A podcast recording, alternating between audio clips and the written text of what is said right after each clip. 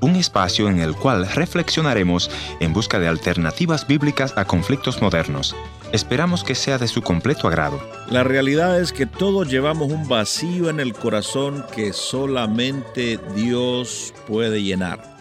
Por 25 años he estado proclamando esta verdad a través de estos medios de comunicación radiales y televisivos. Cristo Jesús es la única esperanza.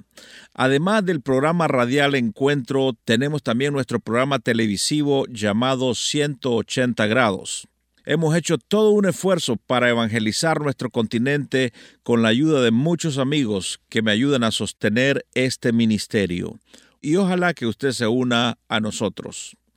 Este año pasado lanzamos un nuevo programa llamado Realidad con el doctor Jorge Sánchez, quien trae semanalmente un estudio de la palabra de Dios.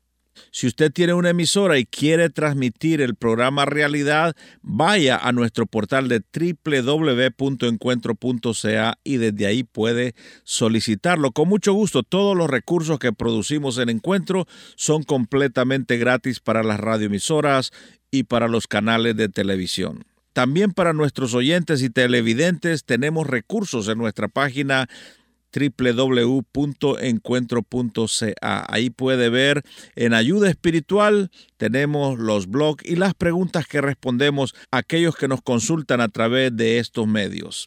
Así que hoy vamos a disfrutar una conversación del doctor Sánchez. Es un segmento de su programa Realidad.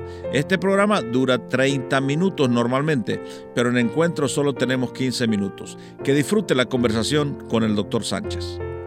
El tema de la felicidad es un tema muy complicado porque tan pronto decimos en qué consiste ser feliz, es que entonces la picture se pone bastante confusa ya que las respuestas que comienzan a brotar son muchísimas. Y quisiera mencionarles tres conceptos que creo que son importantes si vamos a entender lo que es la verdadera felicidad. En primer lugar, para ser verdaderamente felices, los anhelos más elevados de la naturaleza humana deben ser satisfechos. ¿Qué queremos decir? Bueno, piensen por un instante, a que tienen un bebecito de brazos, tiene hambre y llora a gritos. La madre lo toma en sus brazos, le coloca el biberón, el chiquito se llena y mansamente se queda dormido. ¿Por qué? Porque sus deseos han sido satisfechos. Y el ser humano es exactamente igual. Para hablar de felicidad creo que tendríamos que hablar de satisfacción. El asunto es que mientras lo vemos muy claramente en la vida de un bebecito por sus necesidades físicas que han sido satisfechas, a medida que ustedes y yo crecemos, en el desarrollo y en el desarrollo de todo el ser complejo que somos, por ser producto de la mano de Dios, ustedes y yo tenemos una cantidad de anhelos que necesitan ser satisfechos. A medida que pasan los años, no porque ya somos mayores, nuestros deseos físicos dejan de pedir satisfacción. Ustedes y yo tenemos que comer y cuando no hay comida sabemos lo que es el chillido del estómago. Pero juntamente con eso vienen otras necesidades físicas. Además tenemos necesidades emocionales. Ustedes y yo queremos amar y ser amados. Queremos ser apreciados, queremos ser tenidos en cuenta.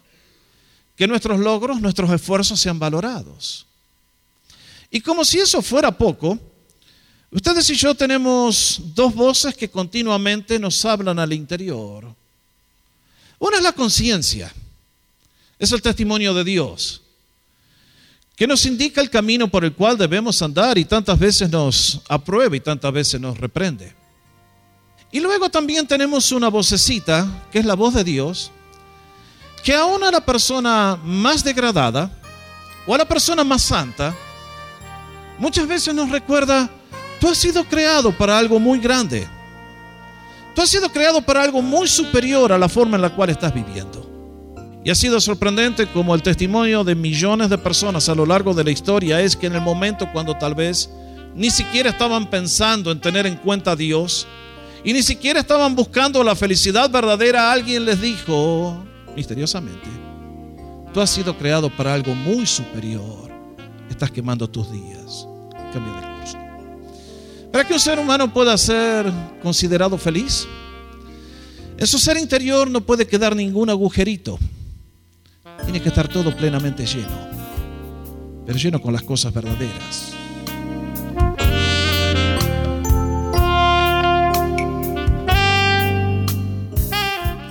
Segundo concepto que quiero compartir con ustedes es que para que una persona pueda ser verdaderamente feliz, debe tener una fuente de contentamiento que no depende de las cosas de este mundo.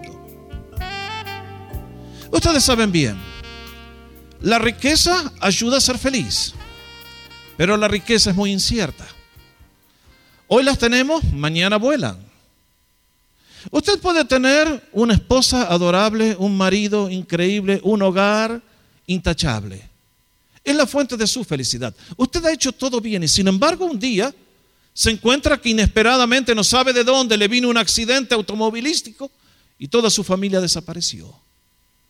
¿Y quién entonces puede soportar semejantes pérdidas? Es por eso que digo que si una persona desea ser auténticamente feliz, va a necesitar tener algo más allá de lo que es la vida de este mundo. Porque si realmente la vida es todo lo que vivimos de este lado de la eternidad, deberíamos ser dignos de compasión y de conmiseración. Porque muchas veces la vida no tiene sentido. Muchas veces ocurren tragedias que son inexplicables, inaceptables y que realmente desafían nuestra mente y nos dicen, ¿qué es esto? ¿Por qué? Si estaba haciendo bien, ¿de dónde me cayó esto? El tercer concepto que quiero compartir con ustedes es que para ser verdaderamente feliz una persona debe mirar en todas las direcciones y experimentar paz.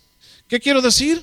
Que una persona para ser verdaderamente feliz debe mirar hacia el pasado y no sentir ni culpa ni remordimiento. Debe mirar hacia el presente a todo su alrededor y experimentar contentamiento. Debe mirar hacia el futuro y debe tener certeza y esperanza. Debe mirar hacia atrás y sentir que no hay nada de lo cual tenga que arrepentirse. Debe mirar a sus circunstancias actuales y decir, está todo muy bien. Y debe mirar hacia adelante y decir, está todo mejor.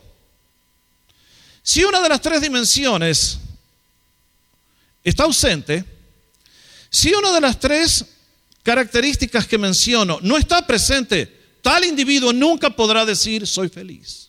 Ustedes y yo nos tenemos que trasladar aquella época cuando el Señor Jesús estaba ministrando a nuestro mundo. Y si cuando abrimos el capítulo 4 de Juan, ¿qué leemos? Que el Señor ha estado ministrando en la parte sur de Israel, allí donde está Jerusalén. Y quería llegar hasta la provincia del norte, que es Galilea. Y es un viaje que a pie, como se hacía en aquellos años, eran dos días de camino. Ahora, había un problema. En la provincia del medio, que se llama Samaria, había un grupo con el cual los judíos no se trataban desde hace 800 años. No les voy a explicar toda la historia, pero los judíos a los samaritanos los tenían por no judíos, por ser descendientes de pueblos paganos, y eran tan fanáticos y los despreciaban con tanta intensidad que muchos de ellos caminaban, por ejemplo, de Jerusalén se dirigían en el camino hacia Jericó, allí donde está al norte del Mar Muerto, y cruzaban el río Jordán y caminaban hacia el norte o hacia el sur, como sea, por el otro lado del río, con tal de no pasar por el odiado eh, país de los samaritanos. Ese era el sentimiento que había en aquellos años. Es entonces que Jesús tiene que viajar del sur donde ha estado ministrando y tiene que ir hacia el norte, y a diferencia de sus connacionales, el que tiene sangre judía, sabe que allí hay alguien que le está esperando porque le necesita. Y tiene que encontrarle porque viene con un buen propósito. Jesús se tiene que encontrar con una mujer. Y esta mujer realmente es una historia increíble. Porque representa lo que es el anhelo del corazón humano de encontrar la felicidad. Estoy convencido que representa a millones de mujeres hispanas del día de hoy. Y a mujeres de todas las razas. Aquí hay una mujer que ha estado buscando intensamente la felicidad. ¿Dónde la ha buscado? En las relaciones interpersonales. Y no sabemos exactamente por qué o cómo. Lo cierto es que cinco matrimonios que estableció, los cinco terminaron mal. Habrá sido por muerte, habrá sido por divorcio, habrá sido por qué habrá sido. Me da la impresión que esta mujer debe haber sido muy atractiva, eh, sospecho que debe haber sido muy esbelta. Esta mujer evidentemente tenía un estado físico admirable porque viene con un cántaro de agua que transporta sobre su cabeza desde la villa hasta el pozo y evidentemente está en muy buena condición física. Pero lo cierto es que evidentemente cinco hombres consideraron que valía la pena arriesgar la vida para vivir con ella y terminaron los cinco mal. Y evidentemente harta de las ceremonias religiosas y de firmar en el registro civil, esta mujer dijo, bueno, ahora resuelvo el problema a mi manera. Me junto con este muchacho bueno y ahí estoy viviendo. ¿Conocen la historia? Describe la condición de millones de mujeres y de hombres en todo nuestro continente. Están buscando la felicidad, pero la felicidad está compuesta por necesidades físicas y necesidades emocionales y en tantos países donde no hay apoyo social del gobierno, conozco la historia de tantas mujeres que tuvieron que simplemente arrimarse un hombre para poder sobrevivir, porque si no se morían de hambre. Y esta mujer, dentro de su pecho, hay un corazón que todavía late con algo superior. Ha estado buscando lo que realmente Dios ha colocado en nosotros, que es la sed de eternidad, la sed de auténtica felicidad.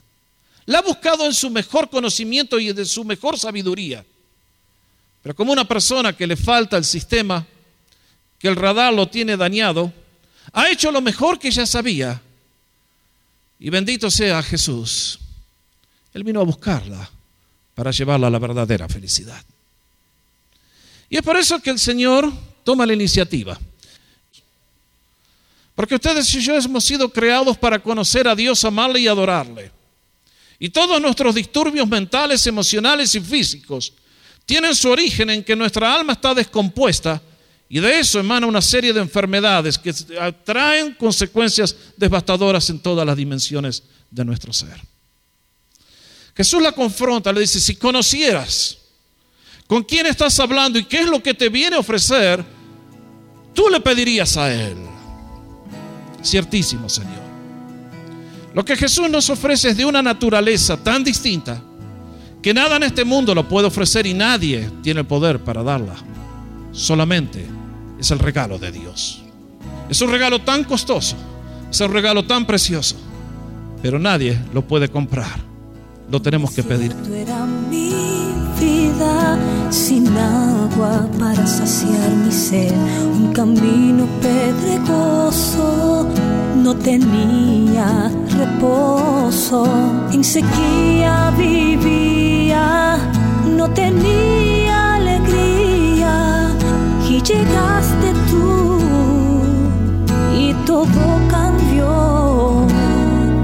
Diste agua de vida y mi desierto se inundó, enderezaste el camino y mi rostro Gracias por haber sido parte del encuentro de hoy. Le voy a agradecer que me escriba a info@encuentro.ca. También puede visitarme a nuestra página en el www.encuentro.ca o si desea escribirme una cartita postal, escríbalo entonces a programa radial Encuentro 225 Riverton Avenida WPG Manitoba R2L 0N1 Canadá. Será hasta nuestro próximo encuentro. Soy tu amigo Ernesto Pinto recordándote que Dios te ama y yo también.